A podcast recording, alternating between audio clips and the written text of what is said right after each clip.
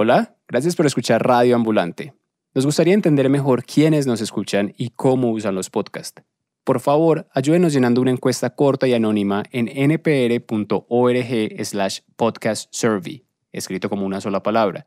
Es en inglés, toma menos de 10 minutos y ayudará muchísimo al programa. Repito, npr.org slash podcast survey. Mil gracias. Bienvenidos a Radio Ambulante desde NPR. Soy Daniel Alarcón. Ok, entonces, antes de comenzar el episodio de hoy, el último de la temporada, quería decirles algo. Como muchos de ustedes, el equipo de Rambulante está pasando cuarentena en nuestras respectivas casas. Somos más de 15 periodistas, editores, productores, diseñadores de sonido, emprendedores en casi 10 países. La cuarentena para cada uno de nosotros es diferente, con diferentes retos, pero para ninguno ha sido fácil. Lo que viven ustedes, la ansiedad, el temor, el aburrimiento, el desespero, pues nosotros también. Lo que nos ha llenado de energía y de motivación en estos días es contar historias y saber que al otro lado están ustedes, la audiencia de Reambulante.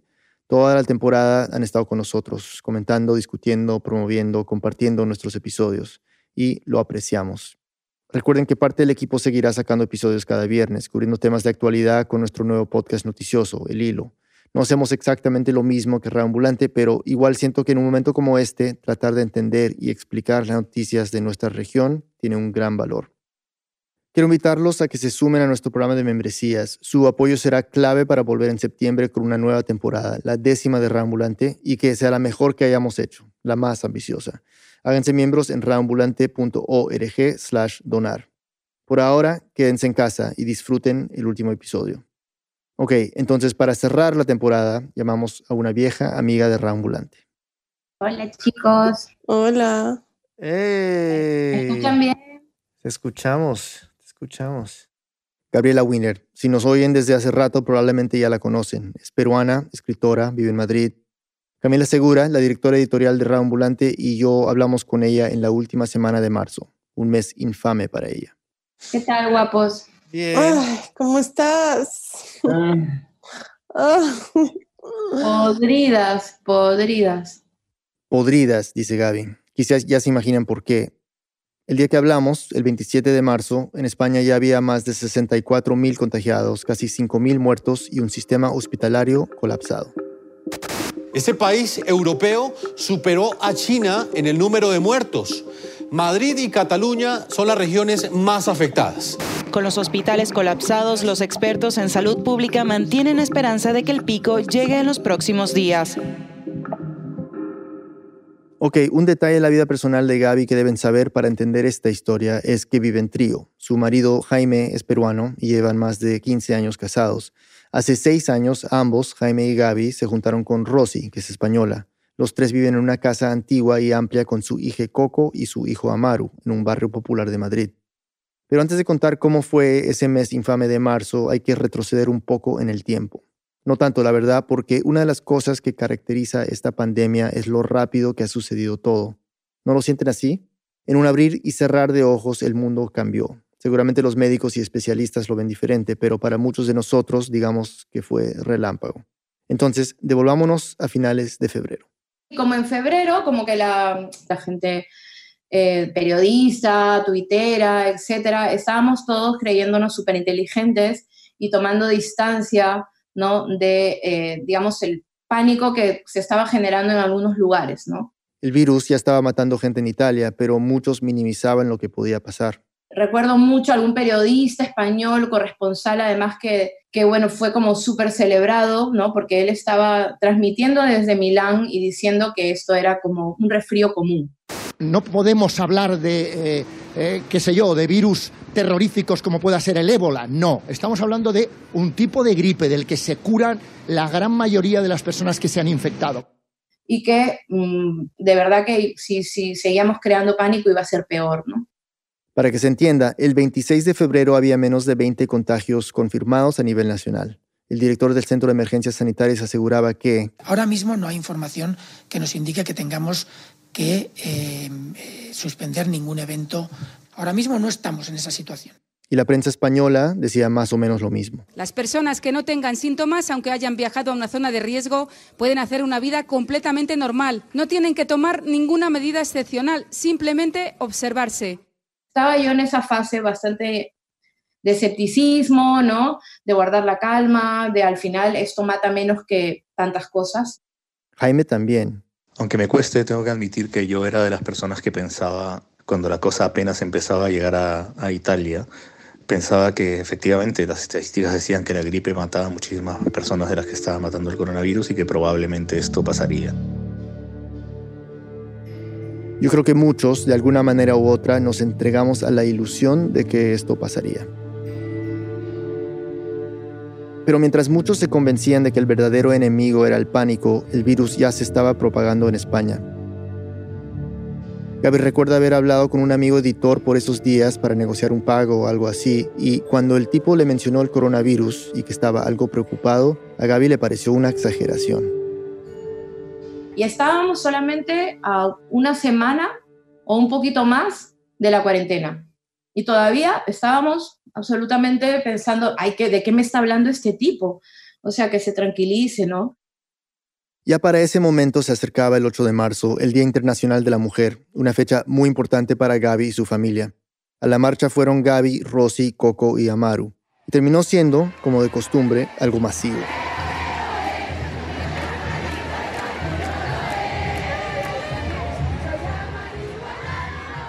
La cosa es que eso, el, 8 de marzo o esos días, aquí en España y aquí en Madrid, estábamos haciendo una vida completamente normal.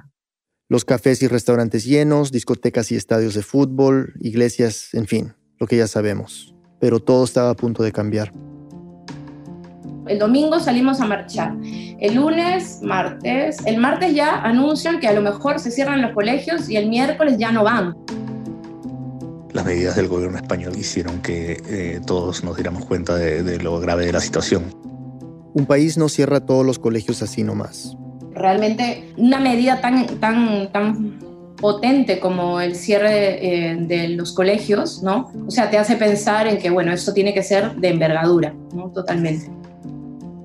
Evidentemente, eh, como cualquier persona más o menos racional, conforme fui eh, conociendo de la gravedad del asunto y que efectivamente no era como una gripe y, el contagio era exponencial y rapidísimo, eh, mi opinión cambió y, empezamos a estar en, en estado de alerta total. La cuarentena en Madrid se anunció el 14 de marzo. Para ese momento yo había empezado a tener los primeros síntomas. Empezó a sentirse mal alrededor del 10 de marzo. No enfermo exactamente, más bien sentía malestar general, le dolía un poco el cuerpo. Eh, tenía una tos, bueno, normal, de un resfrío, y tenía un dolor de cuerpo tan normal como el que puede tener un resfrío.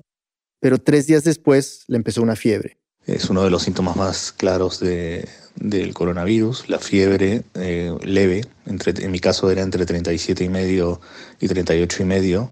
Ahí mismo, sin saber si era o no coronavirus, tomaron la decisión de aislarlo dentro de la misma casa empecé a tener distancias de un metro con, con mi familia y me recluí en, un lado de la casa, en una habitación, para evitar cualquier contagio en caso de que fuera eh, coronavirus. La casa donde viven ahora la alquilaron hace poco. En realidad son como dos espacios divididos por un patio. A un lado hay como una zona grande tipo loft, que es donde duermen y trabajan los tres adultos. Al otro están las dos habitaciones de los niños, un salón, la cocina y el baño. Jaime se aisló en una parte del loft. A los tres días, Coco, que tiene 13 años, empezó a sentir fiebre y también se aisló.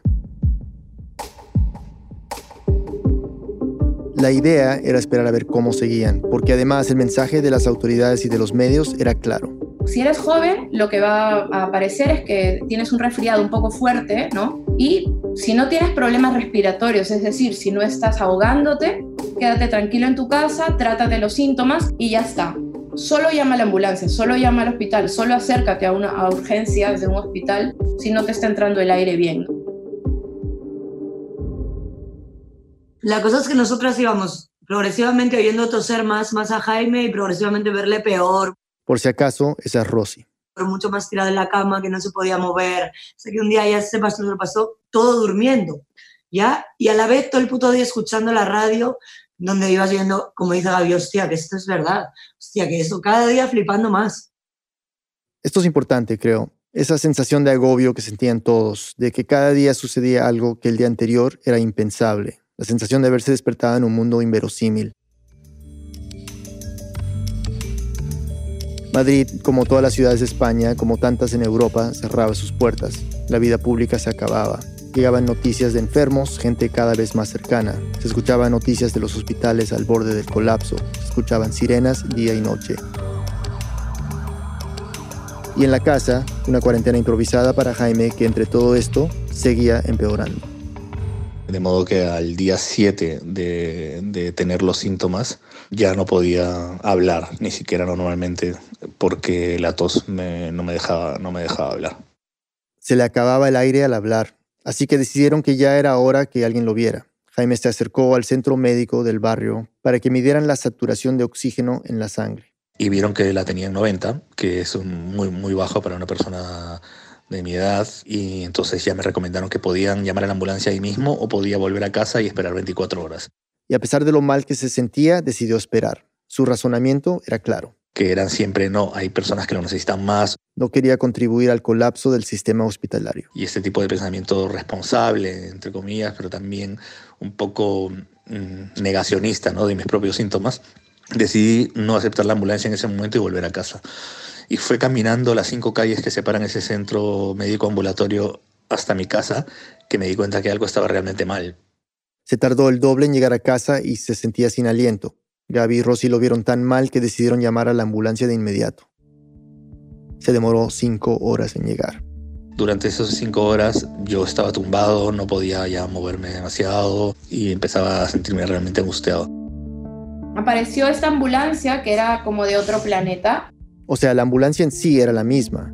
Pero bajaron unos tipos completamente vestidos, protegidos de, de, de trajes astronáuticos, ¿no? Con cascos, guantes, ¿no? Venían tan protegidos que ya ver eso te da miedo, ¿no? O sea, esa gente, esa gente eh, se llevó a, a mi marido. Lo llevaron a una zona de urgencias del Hospital 12 de Octubre uno de esos hospitales que ya ha salido en las noticias porque tenía a los pacientes tirados por el suelo. Se quedó en un área solo para pacientes con coronavirus. Y ahí empezó el Vía Crucis, ¿no? En una silla, ¿no? De hospital, absolutamente abarrotada toda esa zona de gente enferma, tosiendo, sin camillas, eh, que apenas podían atender los, los sanitarios, ¿no? Lo más terrible fue ver cómo las ambulancias no dejaban de llegar. Llegaban al ritmo de unas, una cada media hora, llegaban, dejaban un paciente y se volvían a ir. Estaría en esa sala de espera por más de un día, 32 horas. Horas que fui contando, evidentemente, desde la primera. Pero no es que estuvo completamente abandonado. Es decir, a pesar de lo abarrotado que estaba la sala de espera, sí se lo llevaron para hacerle la prueba del coronavirus y para hacerle unas placas de sus pulmones. Cuando le dieron los resultados, llamó a Gaby y a Rosy. Entonces, imagínate, Rosy y yo aquí, Jaime llamándonos ya a horas de la madrugada, sin cama, sufriendo allí dolores horrorosos y diciéndonos, no se asusten, pero tengo neumonía en los dos pulmones, ¿no? Para mí era difícil porque mientras más pasaban las horas notaba su, su preocupación que aumentaba, y era muy duro ver pasar las horas, contar las horas, ver que estabas 10 horas, 12 horas, 15 horas, 20 horas y seguíamos ahí en las sillas. Jaime, Gaby y Rosy se chateaban y se hablaban cuando podían. Era un poco difícil porque las tomas de, electricidad para cargar los móviles, evidentemente todos estábamos tratando de, de cargarlos al mismo tiempo, se nos acababa la batería, cargábamos un poco. Y luego cedían la toma de electricidad a otro, que estaba en más o menos la misma situación. No era en realidad una cuestión de, competencia ni de, ni de, lucha, era más bien de solidaridad, ¿no? Era como de, venga, yo voy a cargar un poco, después vas a cargar tú y, y nadie se quedaba con el móvil enchufado ahí todo el tiempo, sino iba, íbamos rotándonos de una manera espontánea y, y casi sin decirnos nada, ¿no? Me gusta este detalle de la historia de Jaime y no me cuesta imaginármelo. Un gesto simple, solidario, que un paciente tras otro repite, porque sí, porque todos están en las mismas. Y es que el coronavirus, como sabemos, es tan contagioso que los familiares no pueden acompañar a los enfermos. Entonces todos los de la sala esperan, ansiosos, sufriendo y solos.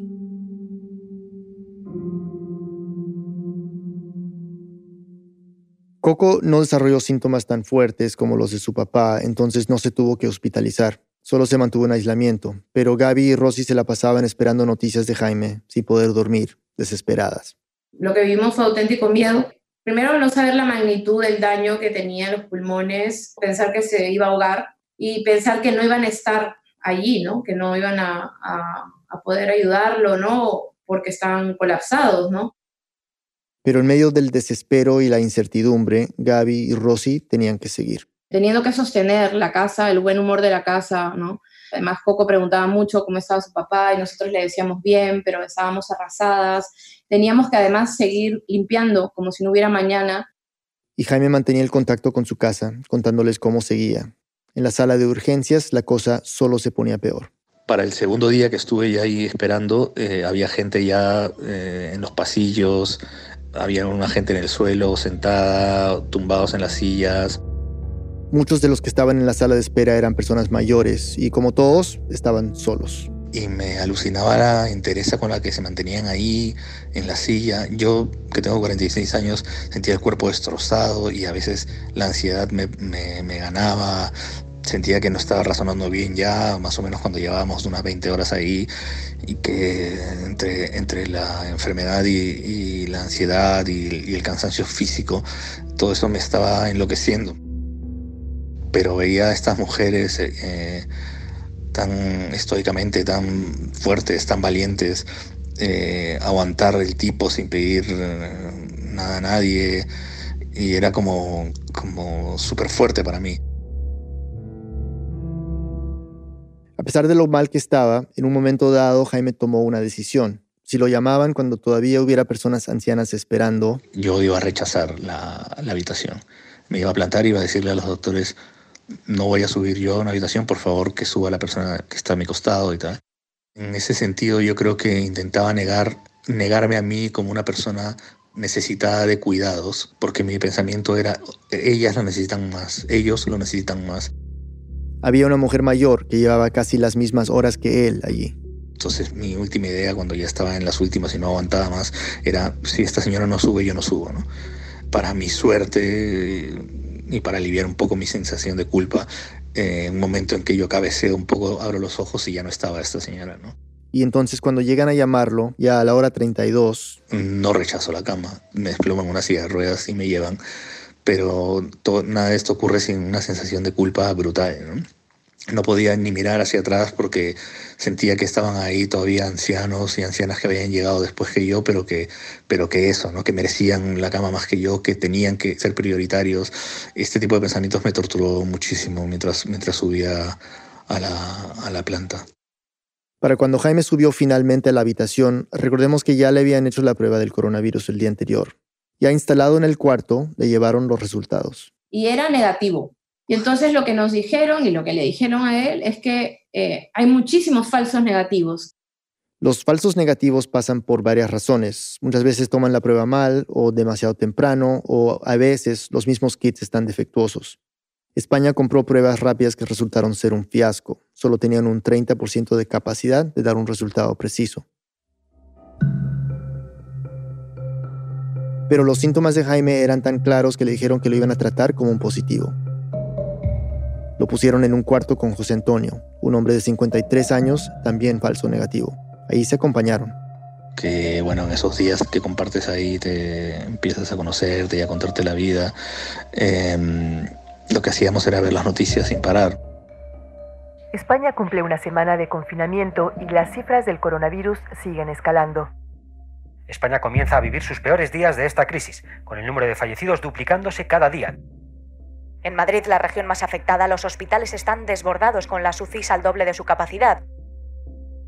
Veíamos que se hablaba del colapso de los hospitales, que se hablaba de las experiencias que nosotros mismos acabamos de padecer. Y, y era una sensación extraña, y no voy a decir que reconfortante, pero sí sí por lo menos sentías como que la atención mediática y de todos puesta en, en, lo que te estaba pasando a ti, ¿no? Un grupo de médicos y enfermeras se movían sin parar, atendiendo a uno y a otro. La precariedad con la que tenían que trabajar era evidente. A veces entraban las enfermeras que para entrar tienen que ponerse un, traje especial y a veces no tenían esos trajes especiales y tendrían que poner unas bolsas de plástico de basura para poder entrar. Todo esto era muy penoso de ver y ellas mismas a veces eh, se desarmaban y nos decían que la primera vez que se tuvieron que poner una bolsa de basura habían llorado porque se daban cuenta de la escasez del material. Y a veces, cuando Jaime y José Antonio estaban viendo las noticias, las enfermeras le decían, no veáis tanto eso porque os vais a deprimir, tenéis que, que estar con, con, mucho ánimo vosotros porque si vosotros no tenéis ánimo y no os recuperáis, todo nuestro trabajo no va a servir para nada. Y así trataban de darnos ánimo, nos costaban, nos hacían bromas, en fin, es un, un trabajo sacrificado y noble el que, el que hicieron todos los sanitarios ahí.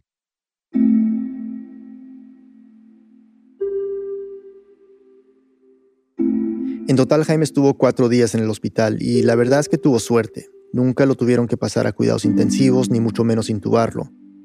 Al día siguiente de llegar al hospital le volvieron a hacer la prueba y esta vez sí dio positivo.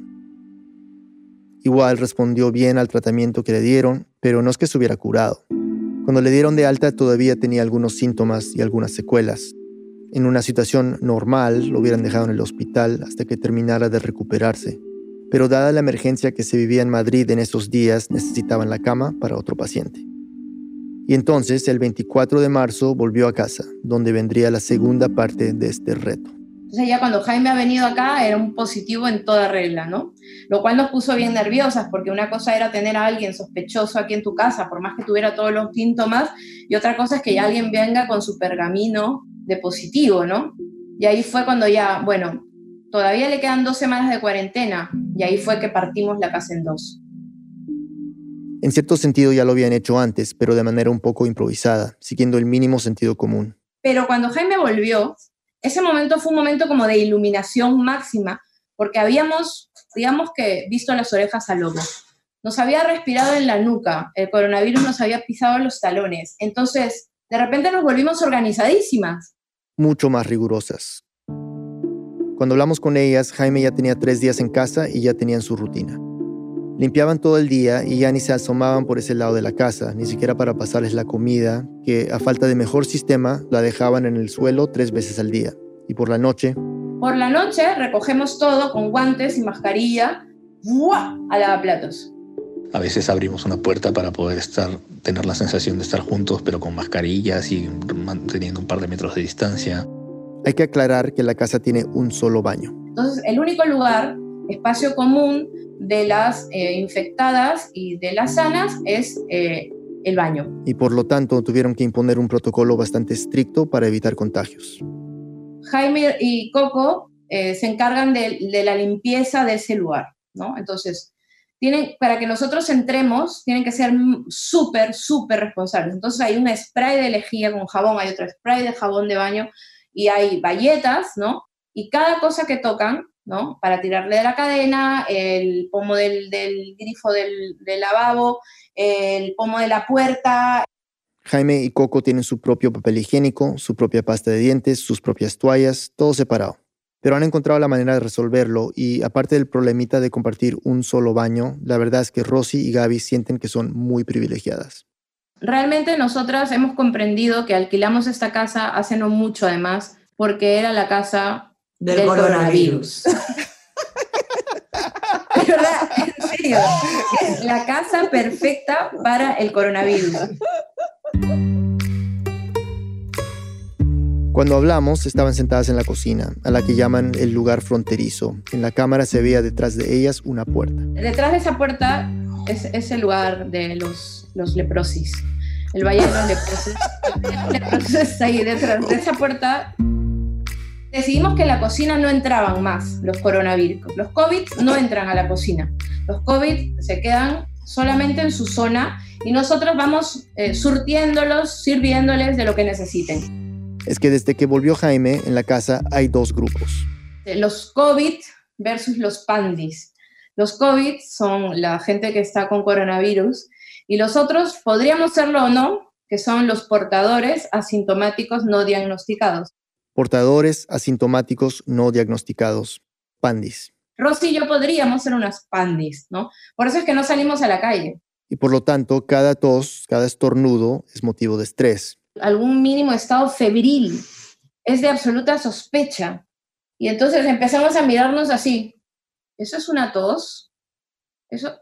¿Has tosido?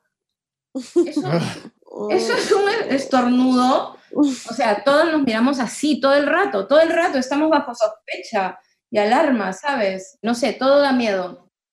Pero bueno, igual hay que seguir viviendo. Bueno, primero estoy tomando de una botella de cerveza que acaba de dejar Rosy aquí de su boca. Esto es algo completamente inapropiado que no, que no está recomendado por la OMS.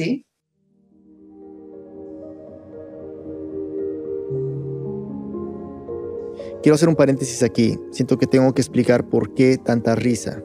Camila y yo nos reímos mucho con Gaby y Rosy en esa llamada mientras nos contaban quizás la experiencia más traumática de sus vidas. Pero era tarde en Madrid, más allá de la medianoche, y tanto Gaby como Rosy se veían agotadas. El estrés constante de vivir con la paranoia se notaba en sus caras. Pero se reían a carcajadas de lo absurdo que era todo, de lo doloroso, del susto que ya había comenzado a menguar, pero que había dejado sus cicatrices, claro. Era catártico para ellas, creo, y para nosotros, para mí y para Camila, digo. Para nosotros era como escuchar un testimonio del futuro. Cuando hablamos, la situación que veía yo en Nueva York se parecía cada vez más a la que ellas me describían de Madrid. Las calles vacías, la incertidumbre, las sirenas de las ambulancias que corrían constantemente. Y Camila estaba en Bogotá, donde ya llevaba dos semanas en autoaislamiento. No sé si se escucha la ansiedad en nuestras voces, pero quizás en las risas se nota que nos estamos desfogando. Para ellas era un tire y afloje entre la paranoia necesaria para cuidar la familia, el agotamiento y unas ganas enormes de volver a la normalidad. Sabemos que cada cosa que hacemos, incluso coger una botella, podría hacer la diferencia. Entre, por ejemplo, seguir adelante con los 10 días que nos quedan para volver a reunirnos como familia o volver a empezar un nuevo ciclo si alguna de las dos enfermamos. ¿Han llorado mucho? Uf, yo he llorado en todas partes. O sea, he llorado en la ducha, sobre todo limpiando, he llorado muchísimo limpiando.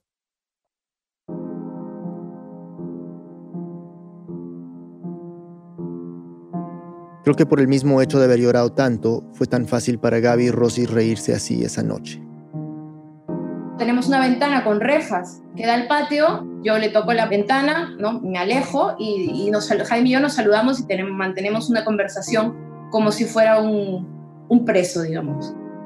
También a través de esa puerta, Coco y yo nos acariciamos, como es como es un poco translúcida, juntamos nuestras manos y hacemos esas cosas. Hace casi un mes que no abrazo a mi hijo pequeño. Bueno, eso es muy difícil, la verdad. Incluso con con Coco, que estamos juntos en este lado de la casa, tenemos miedo de tener un contacto directo, de abrazarnos o de besarnos, porque leemos y vemos cosas de recaídas y esto es muy, muy difícil preferimos mantener todavía esa, esa distancia. Dos semanas después de nuestra conversación, Gaby publicó un post en sus redes anunciando que habían vencido el coronavirus. Eran tres fotos de la familia completa, todos abrazados y sonrientes, juntos.